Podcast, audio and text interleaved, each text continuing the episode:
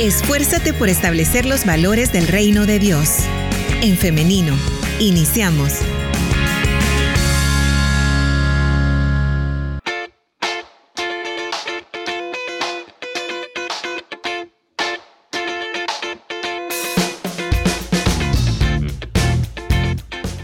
9 de la mañana con 57 minutos. Solamente 3 minutos nos separan de las 10 de la mañana. Bienvenidas, bienvenidos a aquellos que se están conectando a través de En Femenino Nuestro Facebook Live. Por medio de los comentarios, usted puede estar participando también de esta conversación. Si tiene una opinión, si tiene una pregunta, siéntase en la total libertad para escribirla y yo voy a estársela trasladando a la invitada de esta mañana. De igual manera, les recuerdo nuestro WhatsApp 78569496 para que esté también enviando por acá sus mensajes o sus audios. Con todo gusto voy a estarle leyendo o escuchando. Ya tenemos lista a nuestra invitada de este día, así que permítame y se la comparto en pantalla para quienes siguen la transmisión. Muy bien, ahí la tenemos ya. Eh, tenemos a la doctora Zuleika Pineda en esta mañana de jueves 15 de junio de 2023. Vamos a darle paso por acá. Muy buenos días. Muy bien, por ahí la tenemos, doctora Zuleika Pineda. Ella es médico con experiencia en atención al adulto mayor. ¿Qué tal, doctora? Muy bien, Liz, gracias. Saludos a toda la audiencia. Gracias también a usted, doctora, porque siempre acepta nuestras invitaciones y está pues acá en la disposición de ayudarnos a comprender ciertos temas, a contestar preguntas también. Claro, acá estamos para compartir con usted y con nuestros amigos un poquito acerca de, nuestros queridos adultos mayores. Muy bien, y es que hoy, como les mencionaba hace algunos minutos eh, en otro bloque del programa, hoy es el Día Mundial de Toma de Conciencia del Abuso y el Maltrato en la vejez. Y yo quiero darle algunos eh, datos para iniciar esta conversación. Y es que entre 2019 y 2030 se prevé que el número de personas de 60 años o más aumente en un 38%, de personas eh, de mil millones a 1,4 mil millones, superando el número eh, a la juventud a nivel mundial y este crecimiento será especialmente mayor y más rápido en las regiones en vías de desarrollo y requiere que se preste mayor atención a los desafíos específicos que afectan a las personas mayores, incluso en el campo de los derechos humanos, que esto también vamos a comentarlo más adelante. Pero bien, después de este preámbulo, doctora, quiero que iniciemos la conversación hablando acerca de la vejez digna. ¿Qué es la vejez digna? Eh, sí, bueno, la vejez digna nosotros podríamos eh, definirla como el estado en el que eh, la persona puede llegar a los últimos años que Dios le va a prestar de vida, pero teniendo todas las facultades físicas, emocionales, sociales, económicas que le den soporte para tener una buena calidad de vida. Eh, que él pueda estar tranquilo, eh, ya sea en su casa o de repente en un centro de retiro, ¿verdad? Pero con todas las, las comodidades que le permitan a él, a él o a ella desenvolverse, tener sus alimentos, tener su vestido, tener su techo. Eh, y todo esto, pues claro, es el producto de lo que se ha sembrado muchas veces en la vida, pero también depende mucho de la familia, eh, de las prestaciones que las personas logren tener eh, para poder tener una vejez digna. Entonces, eso es lo que nosotros podríamos definir como vejez digna. Hay otra cosa muy importante y es también eh, mm, tener libertad, no, ser violentado, porque muchas veces el adulto mayor se ve violentado, ya sea incluso por su mismo núcleo social o por la, la sociedad. Claro. Doctora, hay algo que mencionaba y es el tema de derechos humanos. Un tema eh, o un derecho fundamental es el derecho a la salud, ¿no? Entonces, quisiera que habláramos ahora respecto a esto y por eso, em, ¿cuáles son las enfermedades más comunes entre los eh, adultos mayores en el país?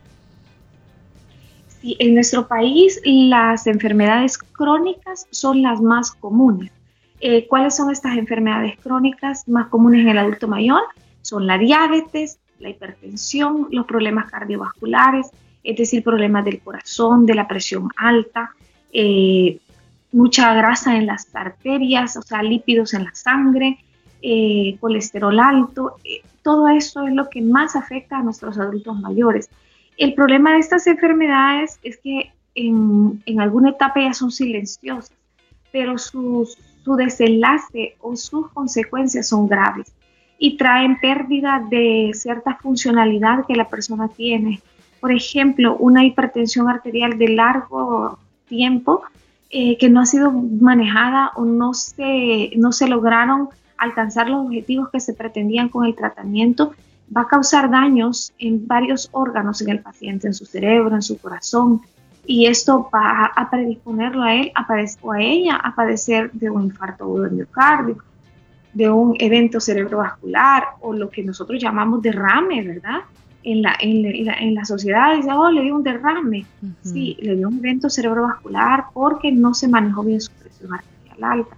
Y hemos estado hablando en otros programas también las situaciones de las demencias, eh, que también hablábamos que hay, hay un factor de riesgo que es el vascular para también desarrollarlas. Entonces, estas son algunas de las enfermedades más, más comunes en la actualidad. Otra es la insuficiencia renal, también se ha sumado en los últimos años. Ok, la insuficiencia renal.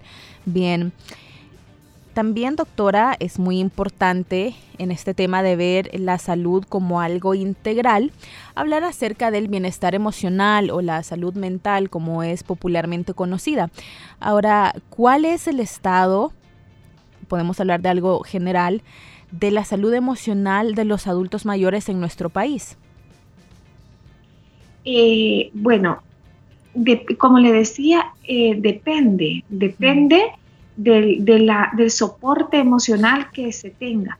Desconozco el dato puntual, desconozco el dato puntual, pero podría hablarle de la experiencia de la, consulta médica, eh, que los problemas que uno logra identificar muchas veces hay apatía, hay depresión, hay eh, mucha ira en el adulto mayor de repente, eh, problemas de obsesiones, de compulsiones, eh, que todo está relacionado también a veces con enfermedades crónicas que ellos padecen.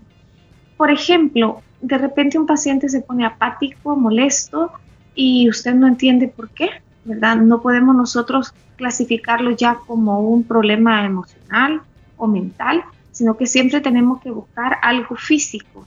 Eh, puede ser que el paciente no ha comido lo que debía, no come a la hora, tiene una infección, tiene baja la sal en el cuerpo y todo esto ha trastornado su comportamiento y nosotros lo que lo vemos ahorita es confundido, es apático, es negativo, no, no debe llamar la atención. Ahora, cuando este comportamiento persiste, entonces nosotros deberíamos de, de, tomar más cartas en el asunto y buscar también un problema mental. Eh, como le digo, desconozco el dato exacto, pero sí es como lo que más frecuentemente se ve este, este, tipo de situación. A nivel anecdótico también, doctora, como esto que nos acaba de mencionar, eh, ¿cuáles ha visto también que son las actitudes eh, predominantes de los cuidadores hacia los adultos mayores? Eh, sí, son diversas en mi experiencia, porque yo he tenido pacientitos eh, que tienen el soporte de toda la familia, incluso de, les decía el otro día, hasta de sus vecinos. Entonces, de sus vecinos, de sus familiares, de sus amigos. Eh, muy lindo el cariño, el calor de hogar, la paciencia, el trato, la palabra dulce, el toque suave, una palmadita en el hombro. Eh, uno ve todo eso en la consulta. Desde que el paciente entra a, la clínica, uno se entera eh, el soporte emocional que está brindando eh, lo que lo rodea, ya sea su núcleo familiar o sus amigos. Pero también he tenido la experiencia de, ver cómo en la consulta también nosotros nos, enteramos que de repente solamente es uno, el, hijo que está interesado y que está brindando el soporte y que si bien es cierto, son cinco, ocho hijos los que esta persona tuvo, eh, los demás se han desentendido. Entonces eso es un poco difícil de, comprender y de manejar, pero nosotros debemos de hacer conciencia en la sociedad que todos vamos a llegar a la vejez y todos vamos a necesitar el aporte, eh, el soporte, perdón, el soporte emocional. Claro. Entonces que debemos de sembrar para poder cosechar. Claro. Usted hablaba hace unos minutos acerca de eh, los adultos mayores con alguna enfermedad crónica. Y me interesa esto en particular porque a veces no se sabe cómo acompañar desde lo emocional a una persona, un adulto mayor que sufre un tipo de, enfermedad crónica. Entonces, ¿cómo, podrías, ¿cómo podríamos hacerlo, doctora? Dar este acompañamiento. Sí, eh, como les decía, se trata que el paciente sea funcional, es decir, que él pueda eh, manejarse solo en la vida, que él pueda eh, bañarse, cambiarse, alimentarse, decidir las compras, poder movilizarse, tomar decisiones financieras, emocionales, a dónde quiero ir, qué quiero comer, en fin, pero es importante también que aquellas que nosotros veamos que él ya no puede eh, tomar ciertas decisiones o ya no puede realizar ciertas actividades, nosotros como los que lo rodeamos, los cuidadores, demos el soporte.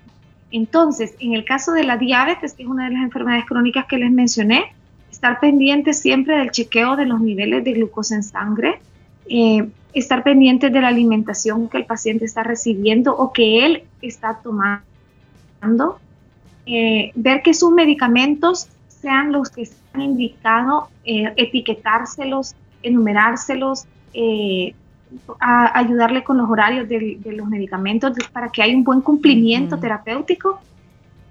Entonces, esas serían algunas de las ayudas que nosotros podemos dar en el soporte, por ejemplo, de la diabetes. Vuelvo a recapitular, estar pendiente de su valor de glucosa, la alimentación, que realmente pueda tener al, día los fármacos que han sido indicados por el médico. Otro punto importante en la diabetes es, por ejemplo, que lastimosamente la diabetes va deteriorando la vista y el paciente no se entera que tiene, por ejemplo, alguna lesión en sus miembros inferiores. Se pierde también a veces la, la sensibilidad y entonces él no percibe el dolor. Por lo tanto, como no percibe el dolor, eh, no va a enterarse de alguna lesión que tenga. Y necesitamos que y necesitamos que eh, el, adulto mayor, perdón, el, cuidador, el cuidador eh, tome, tome el cuidado, ¿verdad? Y esté pendiente de sus lesiones, de sus lesiones, que él, sea sus ojos, que él sea sus oídos de repente. Muy bien, entonces estas son algunas consideraciones que debemos tener. Eh, los cuidadores y en general todos, no todos, porque esto es algo bastante comunitario, es algo, es un llamado eh, a la sociedad en general, como dicen las Naciones Unidas respecto a, a este día, esta efeméride. Eh, tal vez no lo podamos ver muy claro de por qué yo como vecino, por ejemplo, tengo que estar pendiente, si no es ni siquiera mi familia. Sin embargo, eh, es eso, es ese el pensamiento que debemos ir cambiando, de que sí, no pueden ser nuestra familia, pero sí es parte de nuestro entorno social y son muy importantes también. Doctora y audiencia, vamos a irnos a una pequeña pausa musical pero en breve regresamos y yo quisiera pasar ya a las intervenciones de ustedes, de nuestra audiencia, porque tenemos varias y vamos a comentarlas con la doctora cuando regresemos de la pausa musical.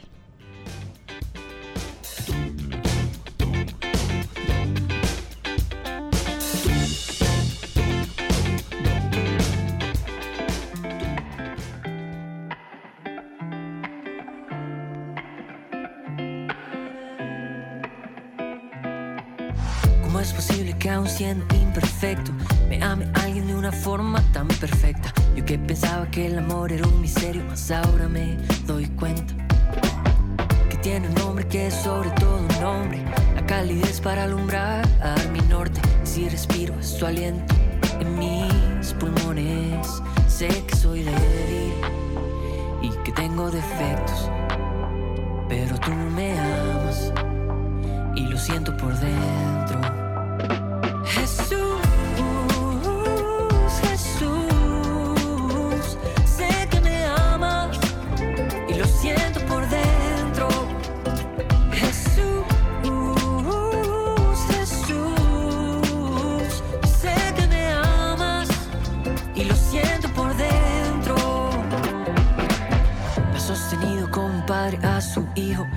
sido un regalo inmerecido. Si estoy aquí es porque tú vas conmigo. Como la roca que ha sido fundamento. Es tu palabra cuando vienen pensamientos. Sé que soy débil y que tengo mil defectos. Mas tú me amas y lo siento por dentro.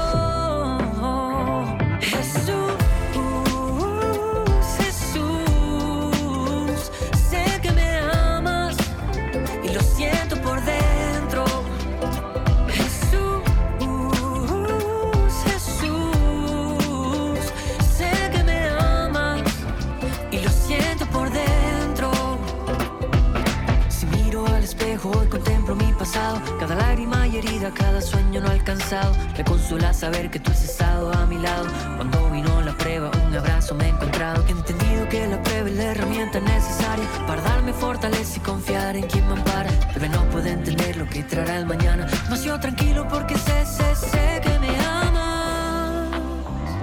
Jesús.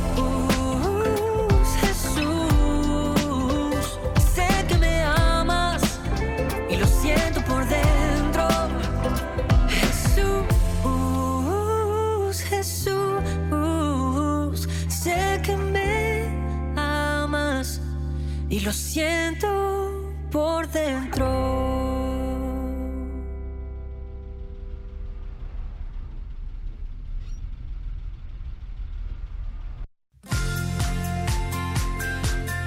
Jesús tomó tiempo para orar y reflexionar. Encuentra un lugar tranquilo en el que puedas acercarte a Dios y afirmar tu relación con Él.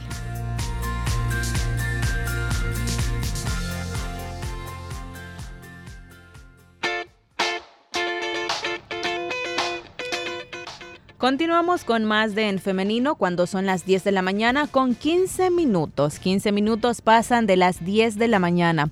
Continuamos conversando con la doctora Zuleika Pineda acerca de la toma de conciencia del abuso y maltrato en la vejez.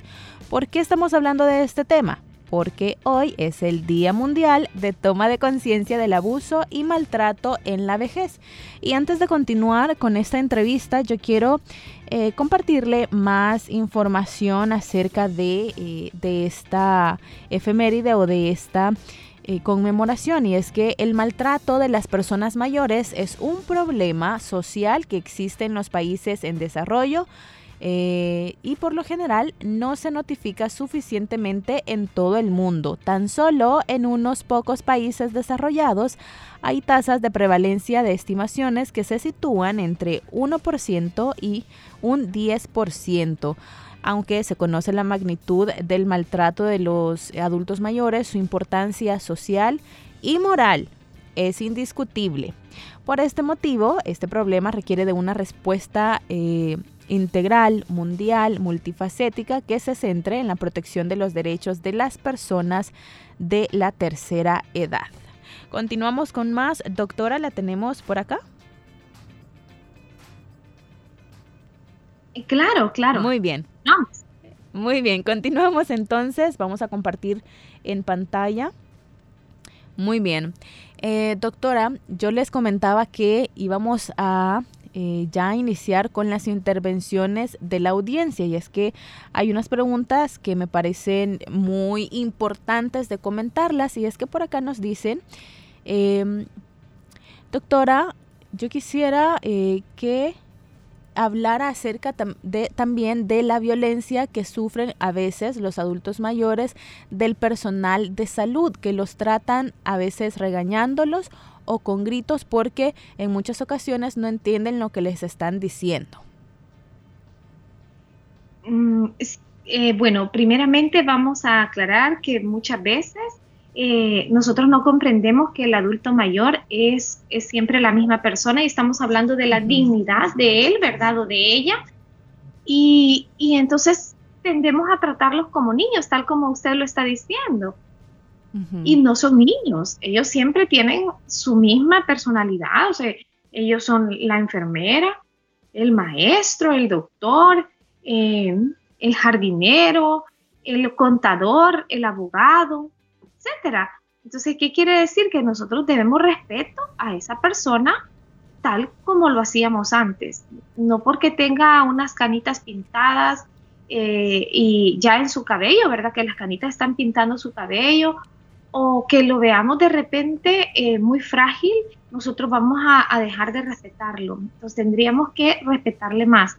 Y también hacer un poquito de énfasis que muchas veces nos molesta que se le llame eh, adulto mayor o, o, u otro tipo de, de, de, sobrenombre, ¿no?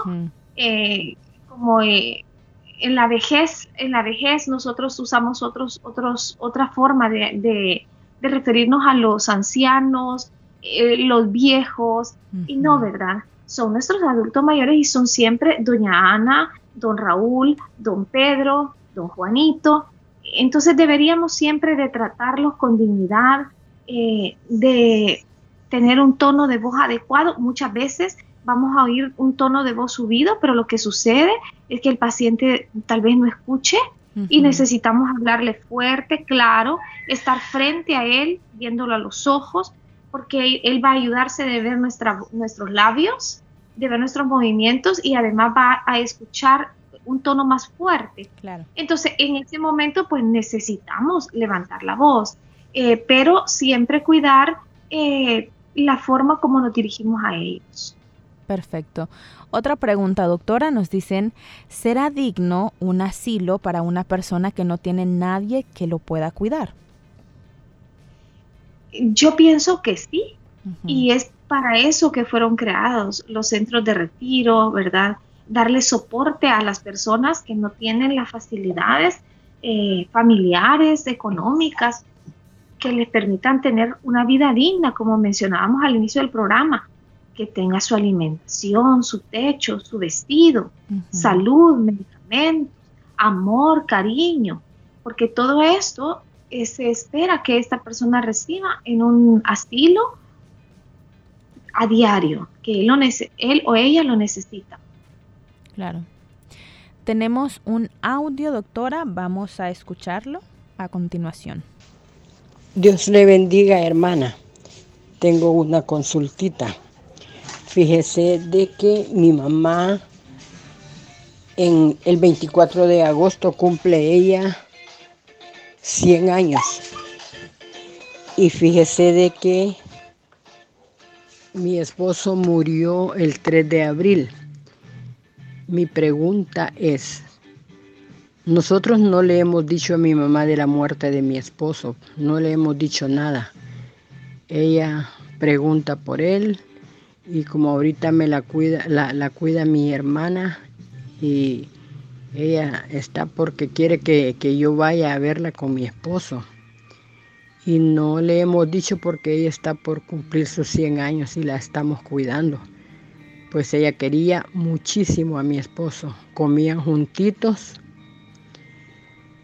Y entonces, pues para mí no le hablo ni aún la saludé para, para el Día de la Madre porque pues está tan reciente la muerte de mi esposo y yo estoy tan sensible y porque ella no me oiga llorar no, no le hablo.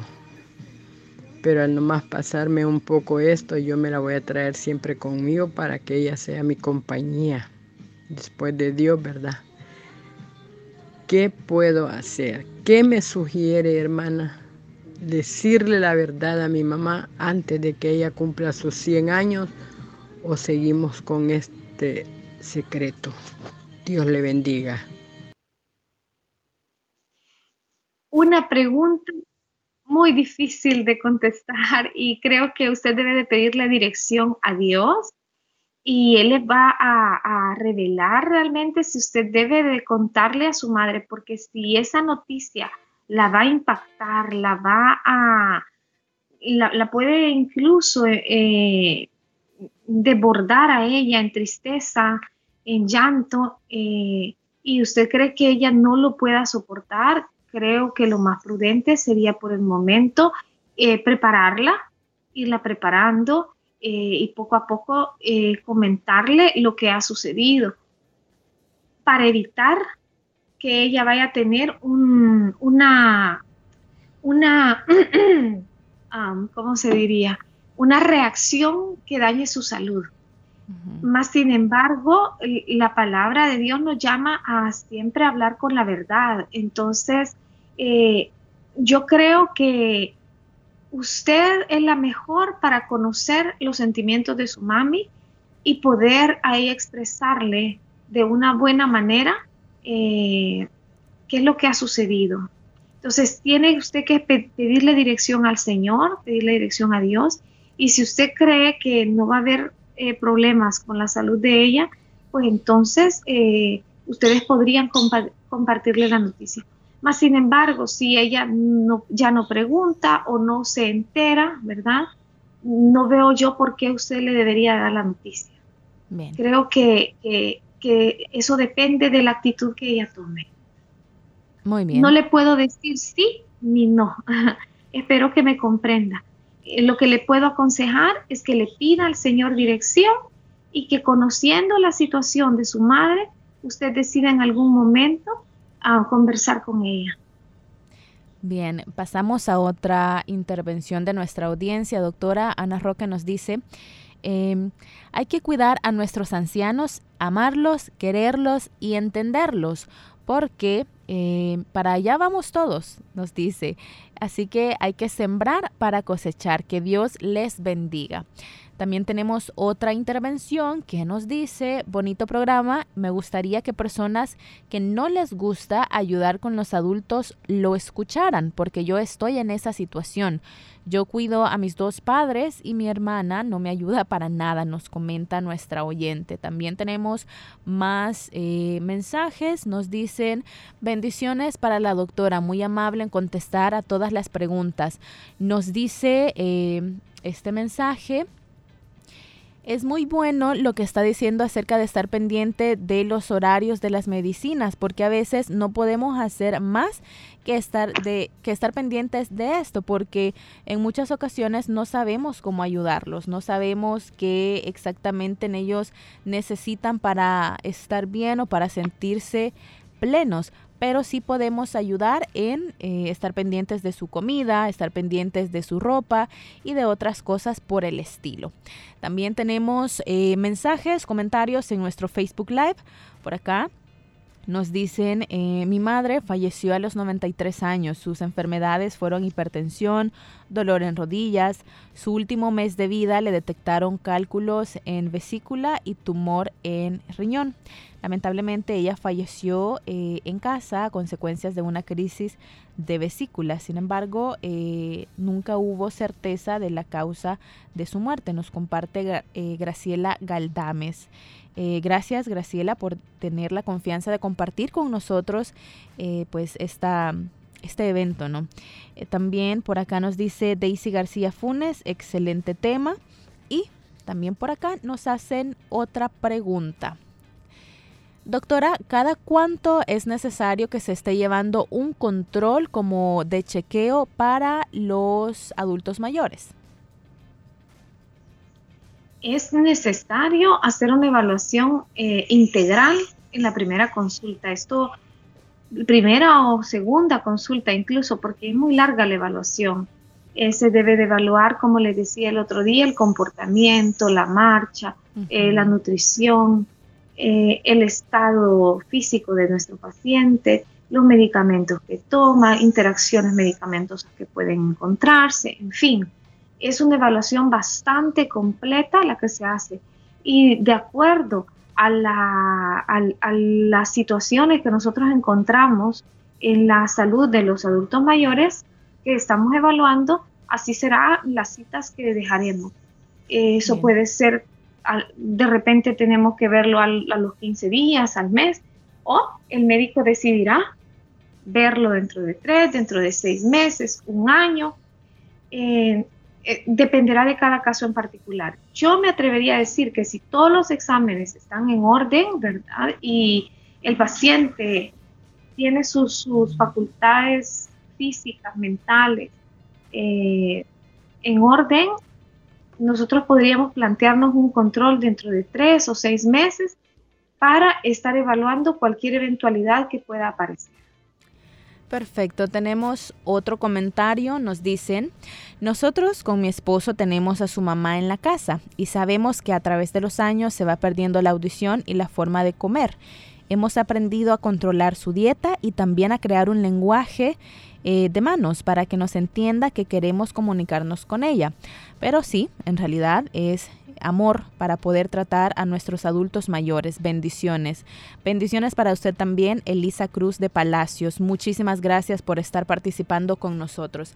Bien, eh, doctora y audiencia, el tiempo ha pasado muy rápido. Vamos finalizando con este tema, pero me encantaría, doctora, que eh, en el marco del Día Mundial de la Toma de Conciencia del Abuso y Maltrato en la Vejez, nos dejara con una reflexión final acerca de este tema. Sí, creo que sería muy interesante hablar de la siembra y la cosecha. Eh, ellos sembraron en nosotros, ellos nos, nos trajeron al mundo, nos cuidaron. Algunos tuvimos la bendición que así fuera, otros probablemente no.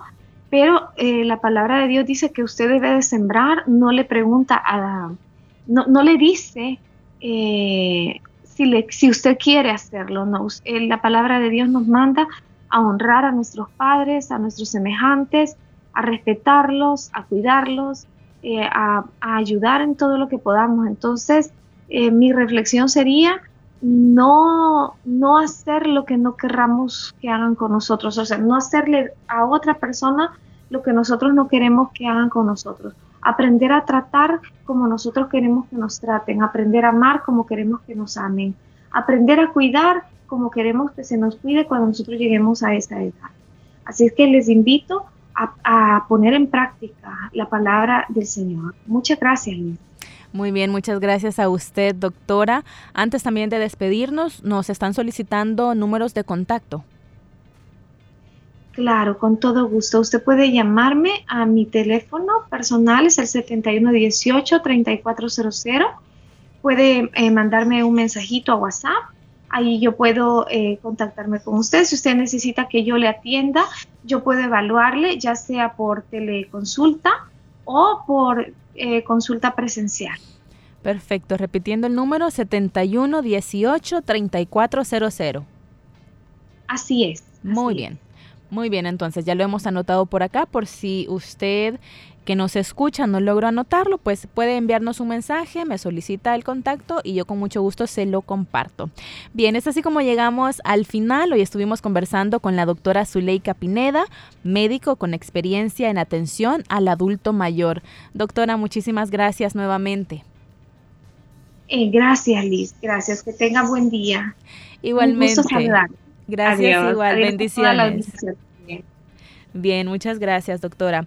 Ahora, yo también quiero eh, saludar a nuestra audiencia, agradecerles por su fiel sintonía y tengo por acá unos mensajes, nos dicen, Dios les bendiga, les escucho acá en la Unión, en Nueva Esparta. También nos dicen que nos están escuchando nuevamente en Santa Ana, también nos escuchan en Sonsonate, nos están escuchando también eh, por acá, permítame, tenía eh, otro, otro mensaje quien nos dice que nos están escuchando en Huayúa. Muchísimas gracias por estarnos sintonizando.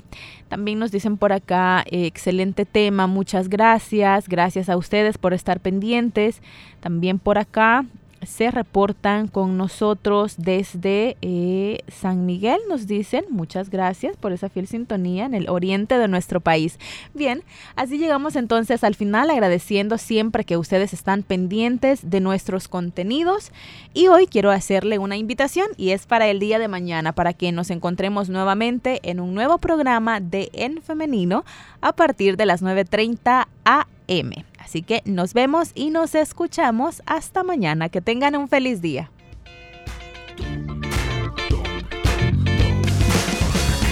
La respuesta más rápida es la acción. En femenino.